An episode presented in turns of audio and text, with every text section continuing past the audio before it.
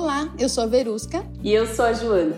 Bem-vindas e bem-vindos ao podcast Jornada da Liderança à Luz do Propósito, que nasceu do sincero desejo de colocar luz às jornadas que foram guiadas por um propósito claro. Toda semana, uma história contada sobre uma trilha pela qual todos nós podemos caminhar e nela o destino é o sentimento de realização. E hoje a gente tem o prazer aqui de receber uma pessoa que é muito querida para mim, principalmente, né, que faz parte da minha jornada de liderança, inclusive, o João Migliaccio. O João ele é executivo de RH, tem mais de 26 anos aí de atuação em grandes organizações como Bosch, Empower, Vale e atualmente é executivo de RH no Grupo Petrópolis. O João é graduado em administração, com pós-graduação em relações trabalhistas e sindicais e MBA em gestão executiva de operações. Mas mais do que isso, o João é um apaixonado por pessoas e considera a área de RH uma área estratégica, pois é a área que apoia e patrocina a evolução dos negócios. E ele também é um defensor do engajamento e da melhor experiência dos colaboradores. Seja bem-vindo, João. Prazer ter você aqui com a gente. Obrigado, obrigado pelo convite. Obrigado, Verusca. Obrigado, Joana. Prazer estar aqui com vocês falar um pouquinho de mim, falar um pouquinho de carreira, falar um pouquinho de gente, de pessoas. Apaixonado realmente por isso. Acho que é o que conecta e nos nos move aqui no dia a dia para cuidar e ajudar os líderes a serem melhores líderes, as pessoas melhores atendidas e os negócios com os melhores resultados. Perfeito, que bom, que bom. Eu acho que as pessoas vão adorar esse episódio, porque com certeza vão rir também. é impossível, é impossível conversar com o João e não dar risada. Então, se preparem. Bom, João, a primeira pergunta que a gente gosta de fazer aqui no podcast e que você pode tomar o tempo que você quiser, né, com riqueza de detalhes, inclusive, a gente pede para que os nossos convidados nos levem para um momento, né? Então você também, a gente vai pedir para você nos levar para um momento em que você disse sim para a sua jornada de liderança. O que estava acontecendo nesse momento? O que, que você estava enxergando que ninguém estava enxergando? O que, que você estava sentindo? Conta para gente. Muito bem, eu lembro dessa data, né? Foi, eu tinha mais ou menos uns 25, 26 anos por aí, quando eu passei a ser líder. E, e esse momento foi interessante porque trabalhava numa área, né, era um departamento pessoal na época, enfim, e atuava junto com várias outras pessoas, né? E eu comecei a perceber uma oportunidade de fazer diferente aquela atividade que era feita é, no cotidiano lá da, da, daquela área especificamente. Então, por exemplo, o processo de admissão que nós tínhamos lá na época, ele durava é, muito tempo atrás, enfim, com muitos papéis, hoje é muito tecnológico, né? mas antigamente muito papel tal, durava quase 15 dias para fazer um processo de, de admissão no sistema, né? A gente contratava muitas pessoas, era um volume muito alto de gente contratada, enfim. E eu comecei a olhar para aquilo e falei assim, acho que dá para melhorar isso aqui. Aí fui melhorando, melhorando e caiu para três dias, né? Então o pessoal, poxa, melhorou o processo de admissão. Aí eu fui fazer a integração. Quando eu fui fazer a integração com a galera, com o pessoal, né? Tinha muita gente lá. Eu lembro como se fosse hoje, né? Cheguei com aquele carrinho cheio de FRE, que são as fichas de registros, né? Cheio de foto naquele grampinho, né? No clipezinho. E a foto tinha que ser colada porque o camarada tinha que saber se a foto era dele mesmo, lá no documento, para colar depois. Aí o carrinho caiu no chão. Quando o carrinho caiu, o carrinho, o carrinho caiu no chão, o que aconteceu? Os FREs e as fotos saíram, ficaram perdidos. Eu tive que achar depois, quase 400 pessoas, quem que era a foto, quem que era a pessoa. E aí eu, eu trazia leveza para o processo, né, para o dia a dia, fazendo integração para o pessoal. Por exemplo, tinha que falar de integração, e nesse momento de integração tinha um fato que a gente falava lá para o pessoal, que era o auxílio funeral, né, que é muito difícil de falar, pô, auxílio funeral funeral. Pô, acabei de chegar na empresa, vou falar de auxílio funeral. O que, que eu fazia, né? Eu falava, galera, agora é o seguinte, né? Benefícios. Aí eu apresentava lá benefícios. Quando eu começava a falar de benefícios, tinha auxílio funeral, falava assim: olha, você que está na praia nadando de sunga lá bacana e de repente viu que não dá mais pé, vai morrer afogado, fique tranquilo. Vá na boa, não deixe ninguém com problema, com dívidas, porque agora você tem o auxílio funeral. Então isso aí ajudava, pelo menos, a trazer um pouco mais de leveza no dia a dia.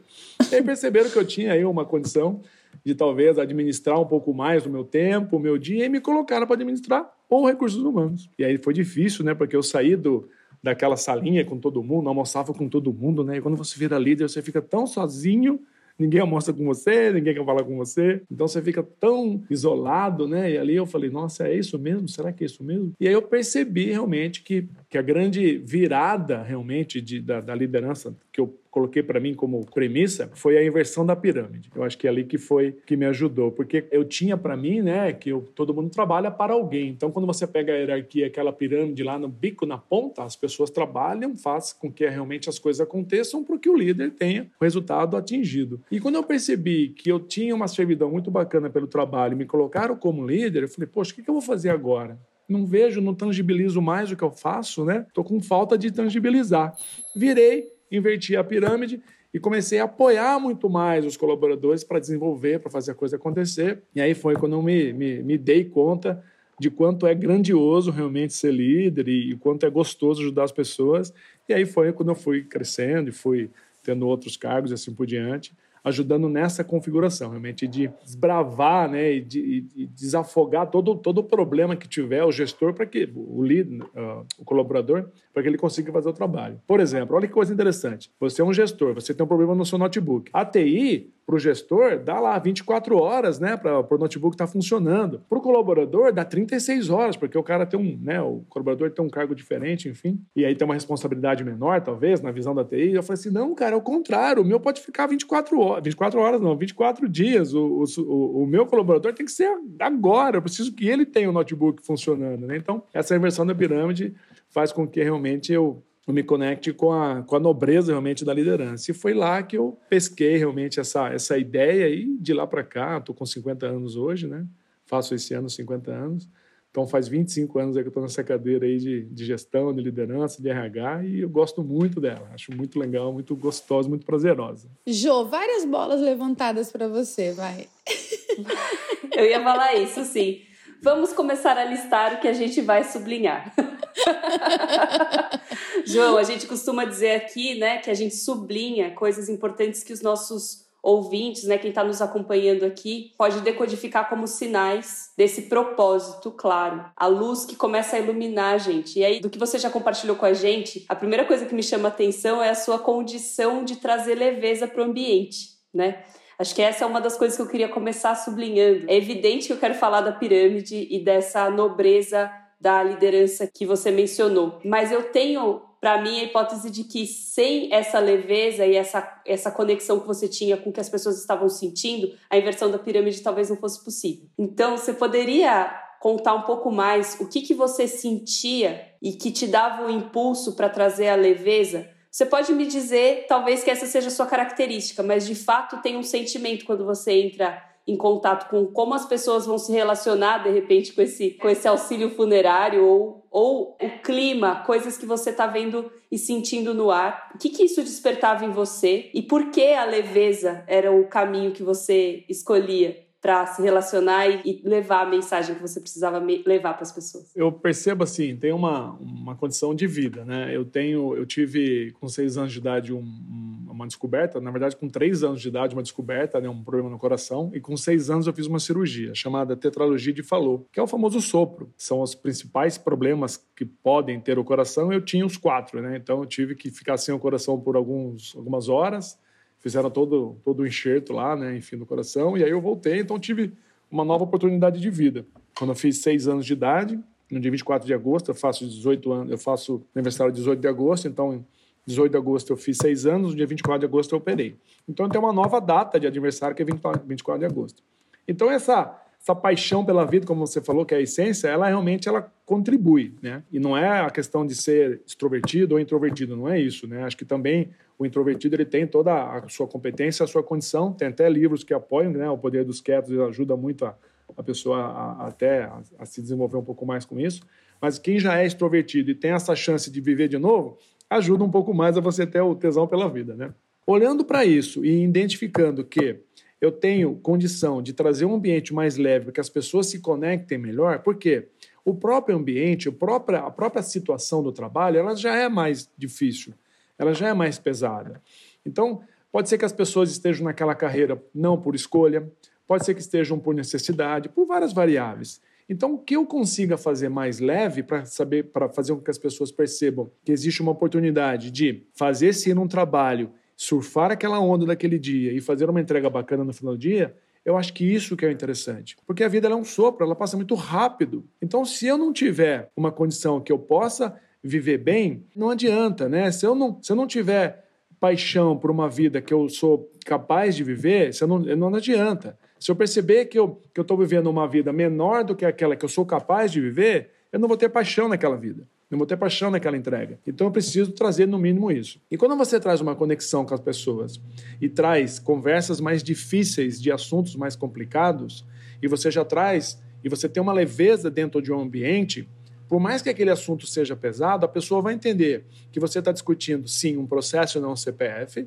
porque se você estiver discutindo alguma coisa, você ainda tem um, um casamento funcionando, né? não chegou no litígio ainda, que é uma demissão, que é um processo de, de, de encerramento de contrato, você está discutindo uma relação, um trabalho, e a pessoa conecta com você numa leveza que ele fica mais incomodado de não ter entregado o processo por uma incompetência ou um problema que ele realmente não conseguiu fazer, do que exatamente uma situação que eu estou cobrando com mais pesado, mais exacerbado, que vai fazer com que ele perceba que, poxa, é, eu não vou fazer porque é, eu não sei fazer, não vou fazer porque eu não tenho afinidade com você, porque você não é um líder carismático, porque você não é um líder realmente que se conecta comigo, que não tem uma empatia genuína.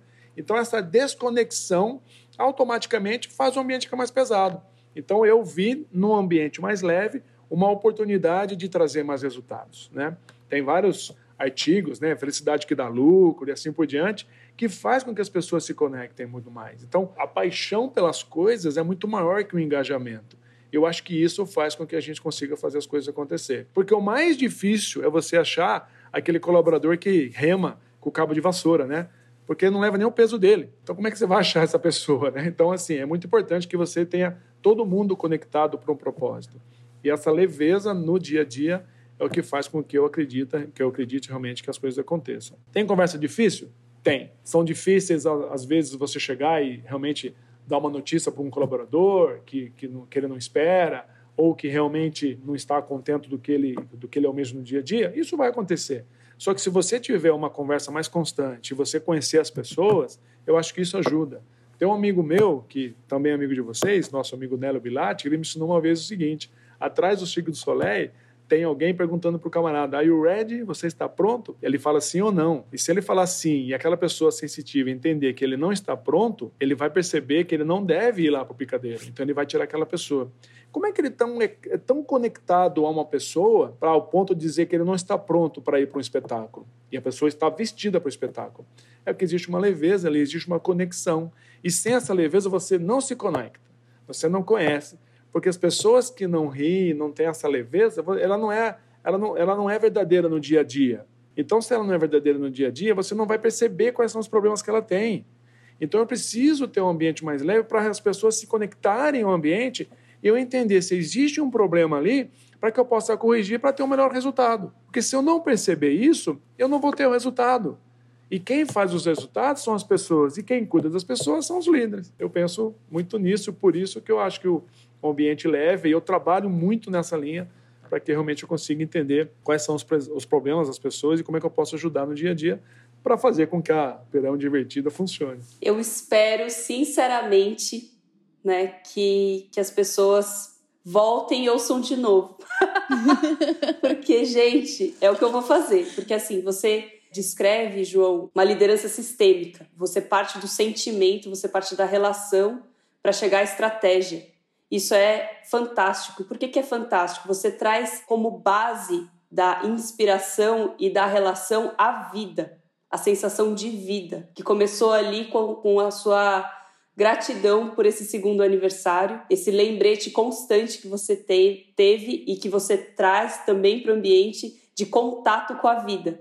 Né? E a liderança em contato com a vida é uma liderança que naturalmente flui melhor nas relações porque está em contato com as sensações que são naturais da vida e qualquer coisa que não é não não seja natural da vida precisa sair da frente, né, para que que os resultados possam acontecer. Mas o que eu fico pensando, João, é que você é uma peça rara, né? Ele é uma peça rara.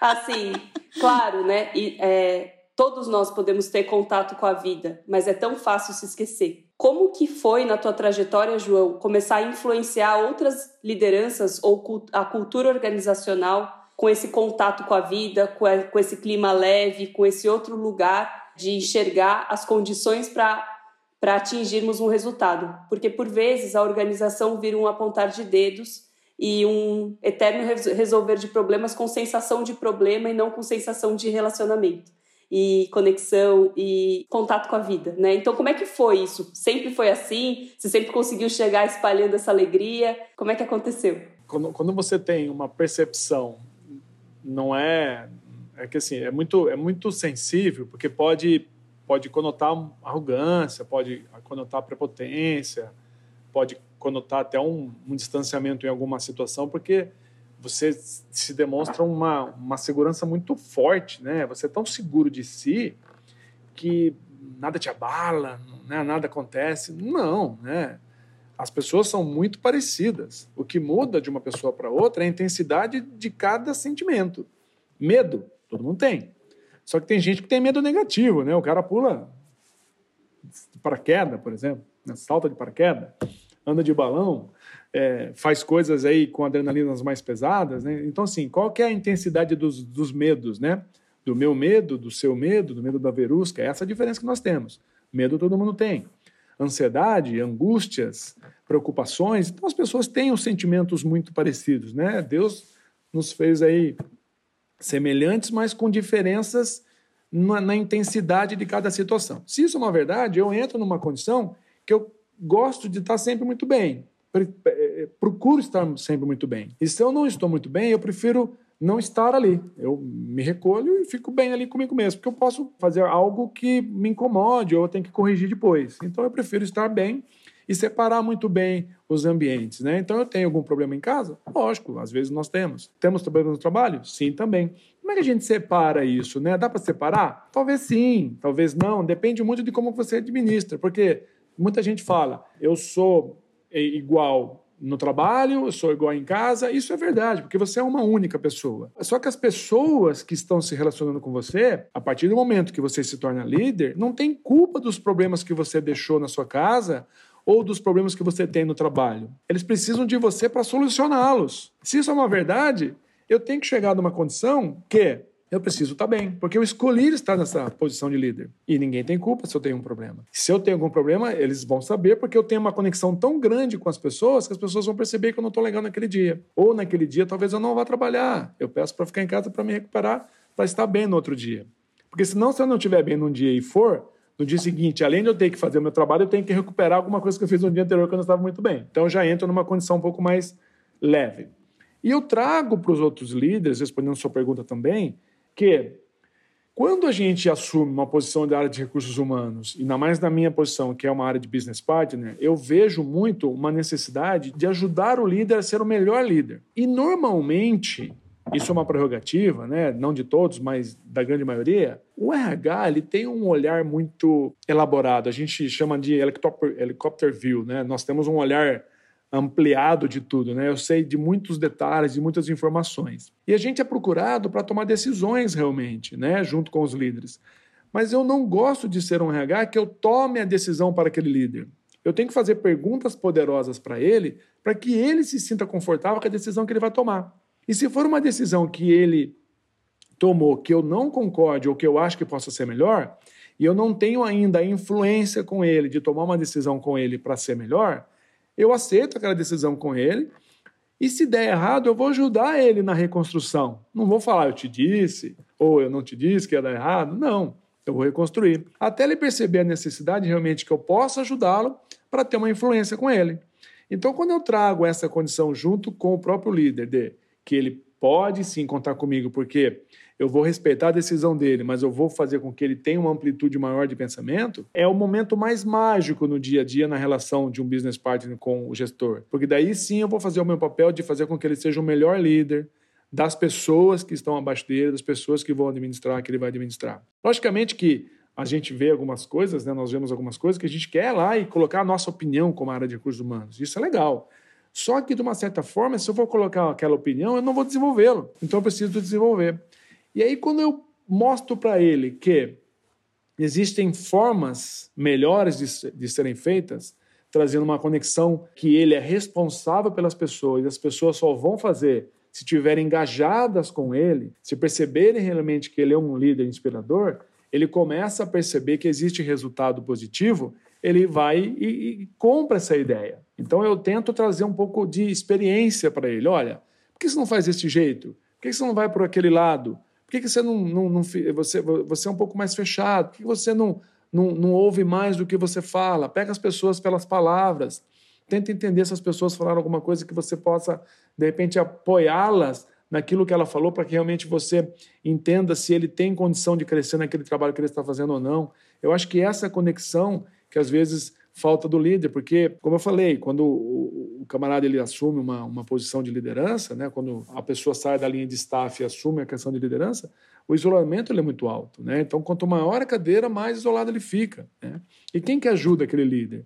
Normalmente é o RH, normalmente é o próprio líder do líder, que também, também precisa de apoio. Então, a gente, como RH, nós, como, como RH, nós acabamos ajudando esses líderes, de uma certa forma, trazendo essa leveza corporativa. Logicamente, com um resultado no final do dia. Né? Isso é muito importante para o dia a dia, senão não se conecta. E eu acho que o exemplo positivo e trazer para ele aquilo que conecta no dia a dia faz com que ele perceba realmente que faz sentido ele é, usar de, de, de, artifícios, de argumentos e de, de, de metodologia do dia a dia de liderança que faça com que ele perceba que aquela pirâmide invertida funciona muito mais do que fazer com que as pessoas trabalhem para ele. Acho que isso começa a conectar. Eu tive um exemplo, eu tinha um gestor, de repente, que ele estava numa linha um pouco mais dura né, com o time, e aí ele falou assim, como é que eu faço para melhorar isso aqui? Eu falei assim, olha, o que, que você gostaria de ouvir como colaborador? Você acha realmente que o seu papel como líder é o melhor para o time? Por que você acha que o time está se desconectando? O que, que você tem feito diferente que você possa fazer agora para que eles se conectem com você? Eu acho que esta, estas perguntas para as pessoas se refletirem é o que faz sentido para uma área de RH, entendeu? Porque se a gente escolheu aquele líder, ou se ele escolheu estar ali, não foi por sorte, né? Foi porque ele tem competência. Agora, em algum momento, ele se perdeu para a gente ajudar. Eu acho que esse é é o, é, o, é, o, é o bacana da área de recursos humanos. Que legal, João. Apesar de a gente se conhecer há tanto tempo, é tão bom ouvir você falando sobre isso, né? E me faz lembrar, né, inclusive, do tempo que a gente trabalhou juntos. E uma coisa que eu aprendi com você é que o RH não é um, um tirador de pedidos, né? eu lembro que quando, um, né, eu, eu, lembro que quando o João, quando algum cliente, né, interno, externo, enfim, pedia alguma coisa, é meio que é de forma é, né, solicitando algo sem é, é, perguntar o que a gente achava né, sobre aquilo. É, o João brincava: ah, você quer quantos pastéis, né? De queijo, de carne, de pizza? Porque parecia que o RH era um tirador de pedidos só, né? E quando eu escuto você falar, é, é, me dá até um alívio, né? De, de lembrar de líderes de RHs que não são só tiradores de pedidos. Tem um lado muito incrível nisso que você faz, que é trazer essa consciência para esses líderes, né? Mas a gente sabe de um outro lado, tem, é o lado da luz e da sombra sempre, né? A gente sabe de um outro lado que é um lado mais sombrio das organizações, que são os egos, né? E, e você, é, eu conheço poucas pessoas que lidam tão bem com os egos dos executivos dentro das organizações é, do que você, assim, é você faz isso muito bem. E eu já te vi em situações muito difíceis lidando com esses egos, né? De, de, de altos executivos, inclusive. Mas eu nunca te perguntei como que você faz para lidar com isso tão bem. Eu descobri há, há, um tempo atrás, eu realmente eu percebo isso, né? E eu tive mais certeza em alguns momentos né, na carreira, até com vendas e, e com, com comercialização de recursos humanos. E não é uma questão de improviso, não é isso. Mas você está preparado para realmente sair de situações complicadas. Eu acho que tem três competências, e o Patrick Lencioni ele fala isso, né? tem até um TED Talk dele, que são três competências que eu, eu gosto muito e eu acho que elas são as, as essências. Né? Ela, ela, se você tiver um pouco de cada uma destas competências, você consegue fazer fluir melhor isso que você acabou de falar. Inteligência, energia e humildade. São três elementos que eu acho que ajuda muito. E ele fala no TED Talk dele, né, que quando você tem somente inteligência e humildade, você pode ser um, um preguiçoso né, no dia a dia. Né? Então você tem inteligência e humildade, falta energia. Se você tem energia e humildade, você pode ser um baixa performance motivado, porque está faltando a inteligência ali.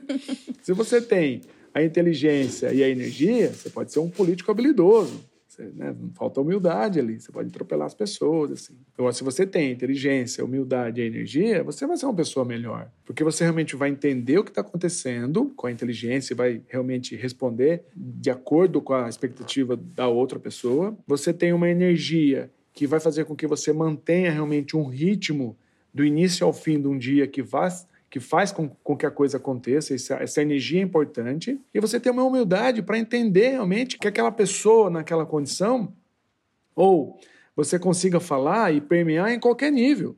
Você pode falar com uma pessoa, com um operador que tem a sua responsabilidade, o seu ganho e a sua, é, a sua importância num processo, como um presidente.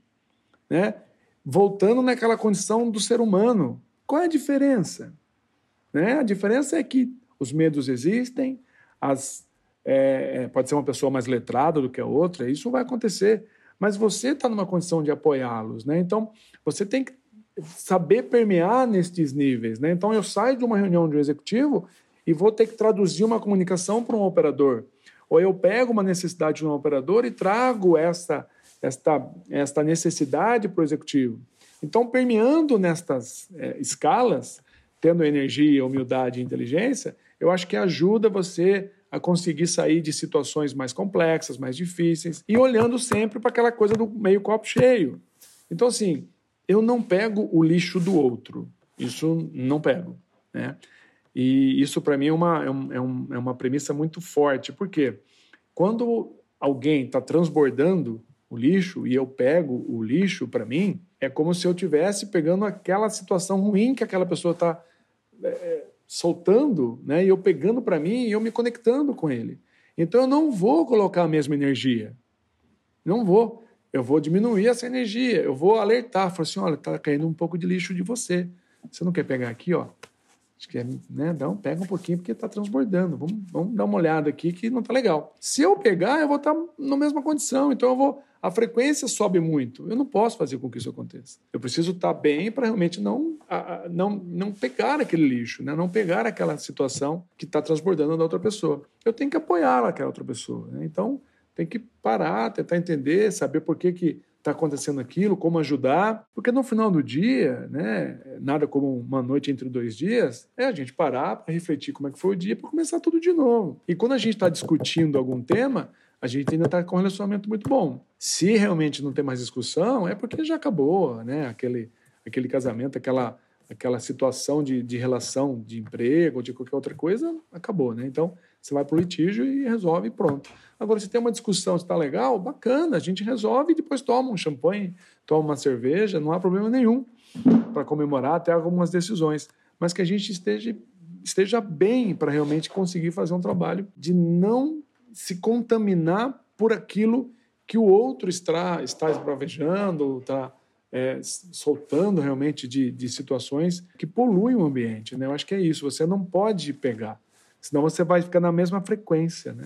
E você não pode trazer essa mesma frequência dele, não pode. Fantástico. E não é fácil, não é fácil fazer isso. João, eu queria tocar num assunto aqui, né? aproveitando que a gente trouxe essa questão do ego, e eu queria tocar num assunto que, que eu acho que vai ficar na frente das pessoas que estão te ouvindo e que estão, né, pode ficar na frente, né? Estão te ouvindo e que estão se sentindo inspiradas. Poxa, servir, né? Que legal, estou aqui para apoiar. Você falou isso muitas vezes, esse é um propósito muito claro.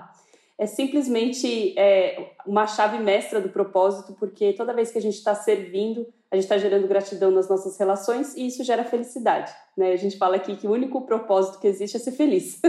né? Todo o resto é ferramenta disso, né? Mas, especialmente no, no, meio corporativo, eu acho que tudo que você falou pode, né, o lado da luz e da sombra que a, que a Verusca trouxe, né, pode trazer para as pessoas também uma ideia assim, puxa, mas como é que eu faço para conciliar? E nem estou dizendo que essas coisas são conciliáveis, mas pensando, né, como pode aparecer para as pessoas. Como é que eu faço para conciliar, né? É, ou é possível conciliar dar suporte para as pessoas, ser esse líder servidor e uh, pensar na minha carreira, né? Pensar nas coisas que eu quero para mim, porque por vezes esse pensamento pode corromper, né, a nossa disponibilidade do servir. Como é que você vê isso, João? Eu acho que tem que ter é, primeiro o planejamento e o propósito né, de, do, da, do, do, que você está fazendo, por que, que você está fazendo aquilo, né? Qual que é a sua Você realmente está naquela, naquela função, naquela atividade, por qual motivo? Eu acho que tem que primeiro entender, tem até testes né, que auxiliam a gente, âncoras de carreira, por exemplo. Né? O que, que te move estar tá lá? Eu acho que é a primeira coisa. Se você tiver uma condição de entender o que te move estar lá e perceber que o dia a dia ele conecta ao seu propósito, automaticamente você vai ter condição de lidar com essas questões da servidão. Porque realmente você está para servir, você faz um processo como RH de fazer com que o negócio aconteça melhor, você gere mais negócio.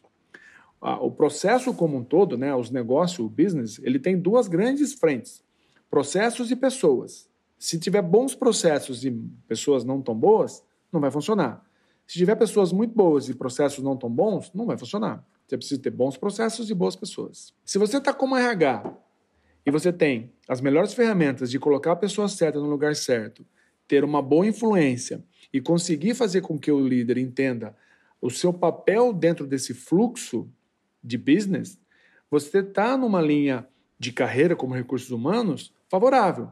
Porque, olha, você faz com que a jornada do colaborador aconteça seja desde a admissão até o final do distrato, funcionando com maestria e com excelência.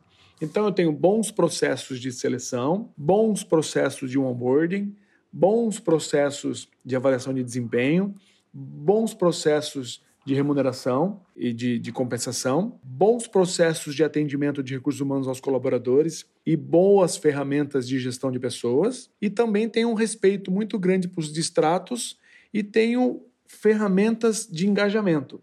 Então, tenho ferramentas, sei do meu papel e da minha âncora de carreira, entendo qual é a minha relação junto com o cliente, então não tem por que não funcionar. E se por acaso tem algum gestor que não se conecta, existe alguma coisa que você possa revisitar em você para tentar entender se não está faltando algo de, uma, de um compromisso maior com aquela pessoa, com aquele gestor. Por quê? Se você tem uma influência muito grande, você tem uma agenda de gente com ele, vai funcionar. E essa agenda de gente que é o que faz a conexão maior com o gestor. Então, eu acho que é, se você conseguir ter essa agenda de gente, acho que a Joana travou, viu, Verusca? Se você tiver uma agenda de gente com as pessoas, isso vai fazer com que você se conecte muito com o propósito, com o dia a dia. A gente está tão atento ao que você está dizendo que parece que a gente travou, né? Mas a agenda, eu acho que assim, essa a gente chama de people strategy, né? Então, assim, a agenda de pessoas, a estratégia de pessoas, você precisa elaborar com o gestor. Todo ano você precisa parar no final de um ano e montar qual é a sua agenda com gente. Vamos fazer junto aqui. Então, qual é o seu propósito como, como negócio? Você vai crescer quanto? Você vai entregar o quê? Você vai ter qual aumento de produção de um ano para o outro? Quais são os seus principais desafios? Poucas e boas. Suas cinco linhas aí de desafios para o próximo ano. E aí você pega todos os resultados que ele tem de gente, associa ao plano que ele tem de negócio e, e monta uma, uma, uma estratégia de pessoas com ele. E qual é essa estratégia de pessoas? Desenvolver quem, substituir quem, capacitar quais pessoas, fazer movimentos internos de, de job rotation, que seja, enfim, fazer uma, uma, uma, uma estratégia de pessoas junto com o líder e acompanhar essa estratégia de pessoas durante o ano, para realmente fazer com que ele consiga trazer resultado. Só que essa estratégia de pessoas não pode ser uma meta da, do RH, tem que ser uma meta do líder, que vai ser executado com o apoio do RH. Essa é a diferença. Se a estratégia de pessoas ficar na meta do RH, ela provavelmente não acontece. Ela tem que ser uma meta cruzada junto com o líder realmente para fazer acontecer. E aí o, o, a pessoa de recursos humanos se conecta com o propósito. E aí você realmente tem um encarreiramento maior na área de recursos humanos. Porque daí o, o gestor vai olhar para você e falar assim: poxa, gerou valor para mim. Porque eu montei uma estratégia de pessoas para o meu negócio com os meus resultados. É customizado para mim. Não é standard. Standard é o que tem lá os programas. Eu tenho os programas lá de gaveta, lá na minha prateleira. Aí eu chego para o gestor com a minha caixa de ferramenta, faço o diagnóstico, abro a minha caixa de ferramenta e falo assim: vamos lá agora. Qual é o seu problema e quais são os remédios que nós juntos aqui vamos identificar para que os seus líderes também acompanhem junto com a gente aqui para fazer com que essa estratégia, essa estratégia aconteça. Logicamente que no dia a dia tem outras coisas que acontecem, a gente vai, né, vai acabar ajudando ele no dia a dia. Isso é fato, isso não tem problema quanto a isso.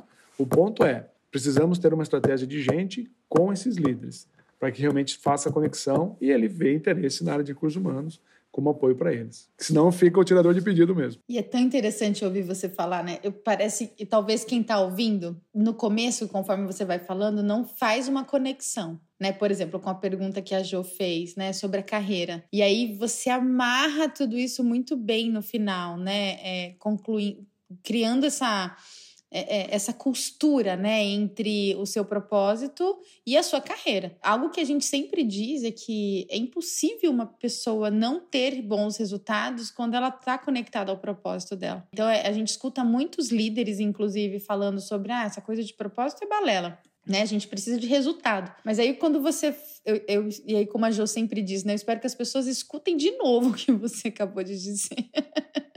para entender essa costura que existe entre a estratégia, que na verdade o propósito é a estratégia. Né? No final das contas, o propósito é a estratégia e a carreira é resultado desse propósito, claro.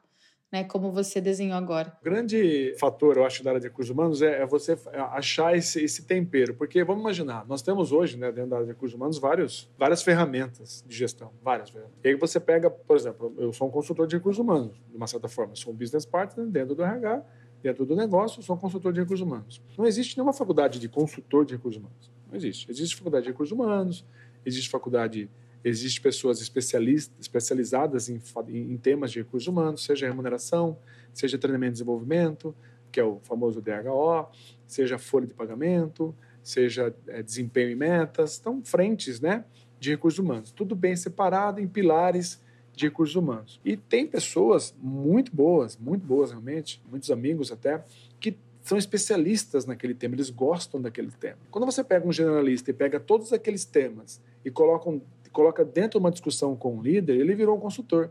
Agora, em que momento que você vira consultor? Em que momento que você percebe que você pode ser um consultor?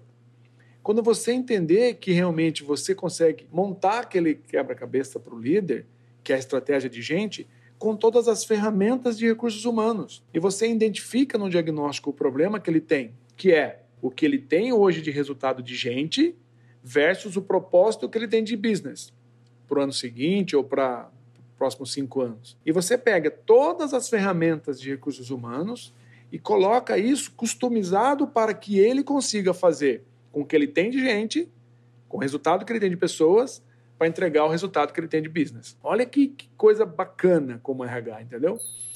Quando você conseguir fazer isso, você percebe realmente que você tem uma influência muito grande para o negócio, que você realmente fez sentido para o negócio. Eu acho que essa que é a conexão. É a estratégia de recursos humanos, com todos os pilares, conectada à estratégia de negócios a partir do que ele tem de resultado de gente. E aí você customiza isso. Acho que isso que é, o, que é a virada de carreira. E aí, quando você pega um profissional de recursos humanos, em que momento que ele está na carreira? Ele está no início, ele está no meio, ele quer, ele quer ser um consultor, ele quer ser um especialista. Qual que é o propósito? Por isso que eu falei do início da âncora. O que, que te move estar tá lá? Não, eu sou especialista. Eu quero ser especialista em desenvolvimento. Ótimo, você vai ser muito bom naquilo e vai ajudar muito no dia a dia. Só que a conexão para chegar naquele pilar de desenvolvimento ele parte de uma estratégia maior para chegar no business, que é em algum momento você vai ser consumido para lecionar algo para desenvolver um time que precisa de alta performance conectado a uma estratégia. Que quem desenhou foi o consultor junto com os líderes de negócio. Entendeu? Assim, é, é importante este, esta, esta essa percepção, né? O que não dá, o que você. É, é, aí volto naquilo, né? Se não me engano, foi Mandela até que. Você não vai encontrar paixão se você se sujeita né, a, a, viver uma vida inferior àquela que você é capaz de viver. Se você estiver ali, vivendo aquela condição, você não vai encontrar paixão. Então você não vai se, não vai se destacar, não vai se desenvolver e não vai perceber o quanto que você pode crescer naquela ocupação que você está naquele momento, entendeu? Começa por aí. Se conecte, senão não adianta. Uau, que fantástico. A gente vai ter que fazer uma segunda edição de Descobrindo o Propósito no RH, porque essa é a chave principal. Você deixou muito claro aqui, né, o, servir, né, como esse ponto de partida, mas realmente tem alguns ingredientes aí que vão clarear essas âncoras.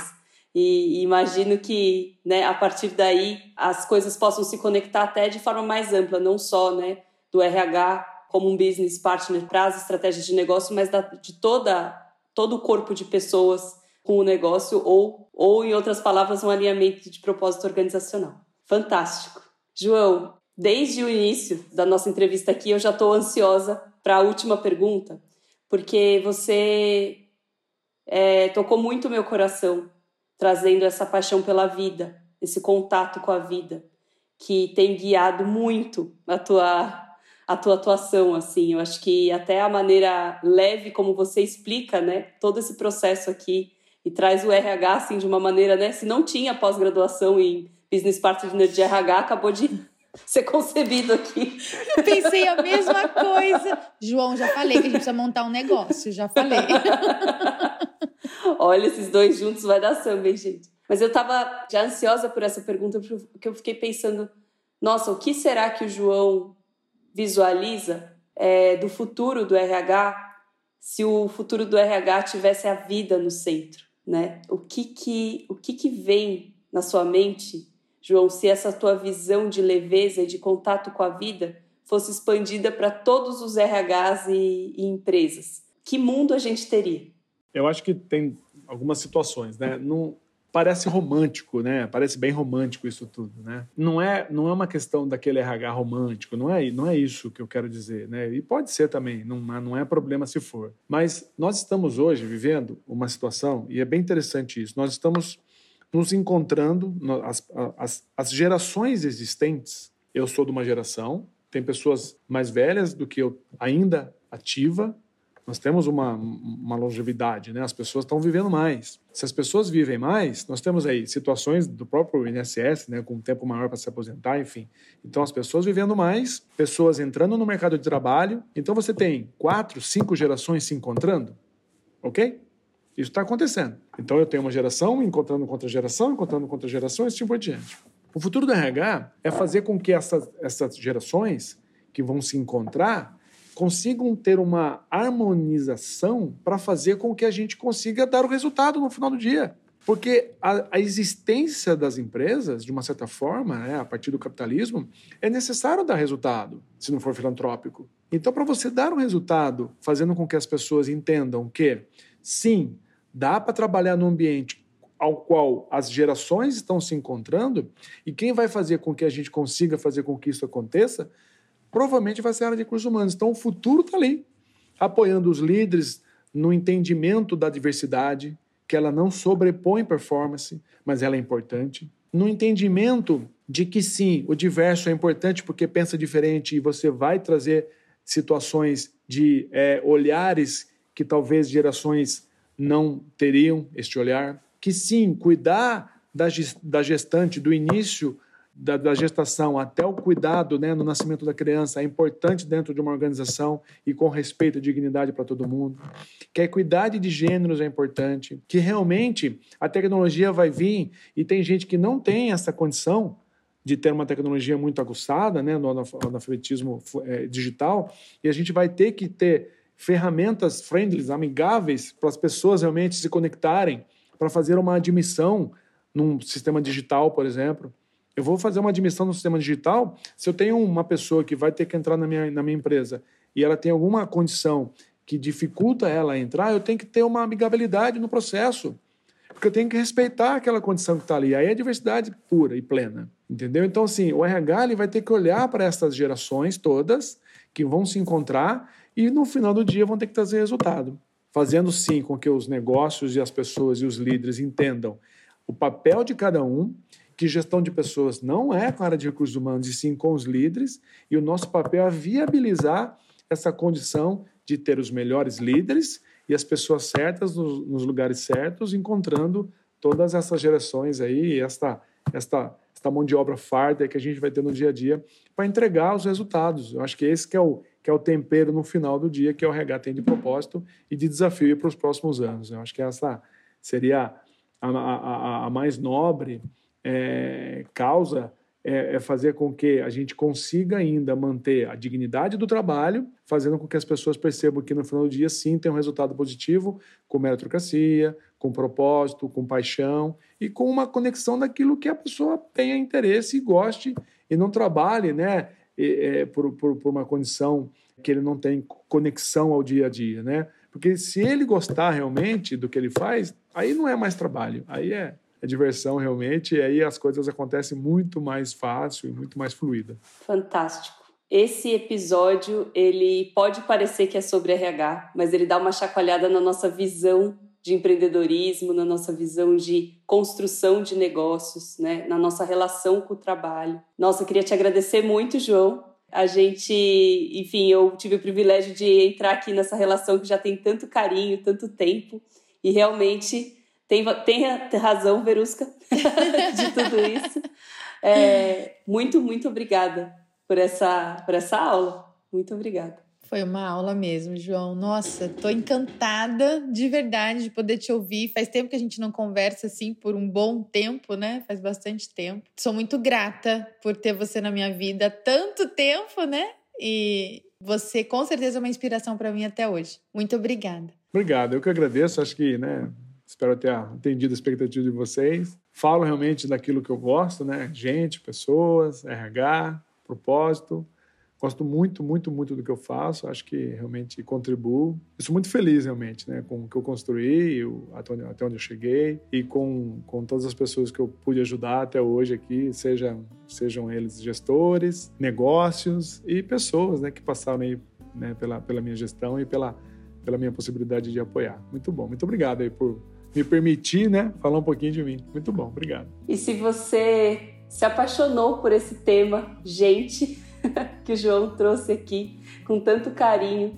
Se você ficou inspirado, se esse tema mexeu com você, se ele fez rever né, as âncoras que estão fazendo você navegar por esse mar de realização, fica com a gente, porque todo domingo às 21 horas a gente traz uma história cuja trilha tem o destino da realização.